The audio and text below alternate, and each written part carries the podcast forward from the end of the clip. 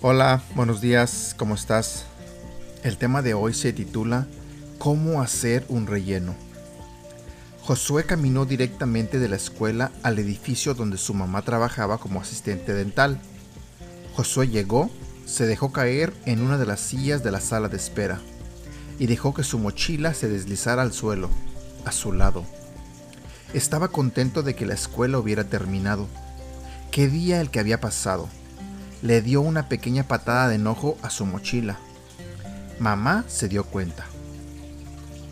¿Qué te pasa, Josué? dijo mamá cuando iban caminando a su casa. Brian no me cae bien, respondió Josué. De hecho, después de lo que hizo hoy en la escuela, creo que lo odio. Un momento, exclamó mamá. Odio es una palabra que no me gusta oír. ¿Qué pasó? Brian lanzó una enorme bola de papel y golpeó a Sadie en la parte de atrás de la cabeza. Como yo me siento justo atrás de Sadie, ella le dijo a la señora Kramer que yo lo había hecho. Yo dije que no había sido yo, pero la señora Kramer hizo que me quedara parado en el pasillo durante toda la clase. Brian tendría que haber admitido que él lo había hecho, pero dejó que yo me quedara parado ahí. Después de la escuela trató de disculparse, como si eso ayudara en algo. Para entonces ya era demasiado tarde. Parece que necesitas un relleno, Josué, dijo mamá. ¿Un relleno? exclamó Josué. ¿Quién está hablando de dientes? Además, acaban de hacerme unos cuantos rellenos y ahora mis dientes están bien. Mamá sonrió. Cuando tenías las caries, ¿qué te hizo el dentista? preguntó mamá. Bueno, barrenó para sacar la caries y llenó el espacio con un material especial respondió Josué. Pero, ¿qué hay de Brian? Pensaba en el problema con Brian, dijo mamá. Brian se equivocó, pero creo que tú necesitas barrenar la caries, que es el odio, en tu corazón y llenar el espacio con perdón. ¿Barrenar el odio? Preguntó Josué. ¿Cómo puedo hacer eso?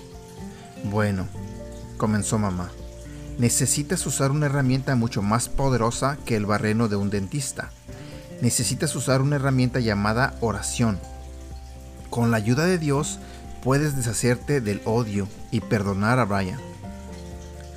¿Y tú? ¿Te cuesta trabajo perdonar? No es fácil, pero con la ayuda de Dios se puede hacer. Cuando le pidas a Dios que te dé un espíritu perdonador, también serás una persona más feliz. Memoriza. Ora por los que te persiguen. Mateo capítulo 5, versículo 44. Desaste del odio.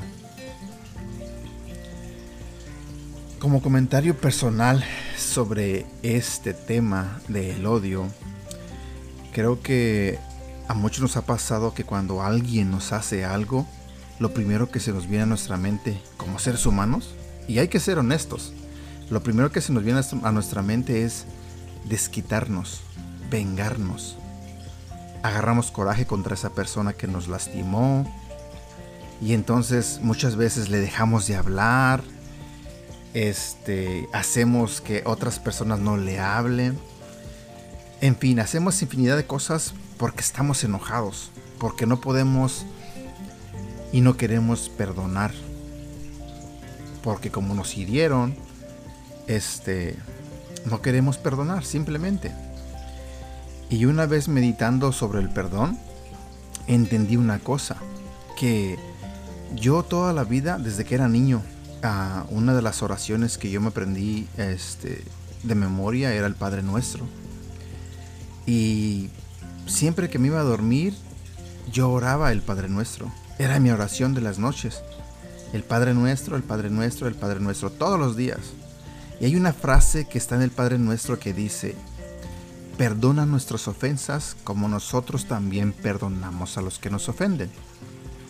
Y entonces esa frase me hizo reflexionar hoy en día. ¿Por qué nosotros le pedimos a Dios que nos perdone nuestras ofensas? Pero entonces cuando alguien nos ofende a nosotros, ¿por qué nosotros no somos capaces de perdonar?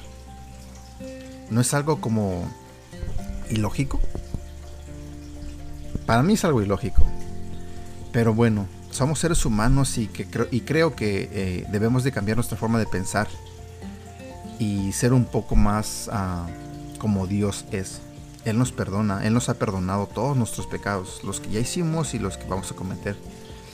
Dejemos de ser duros con las personas que nos hieren y mostremos un poco más de, ah, de amor, de perdón, para que no nos llenemos de odio, porque odio es una palabra muy fuerte.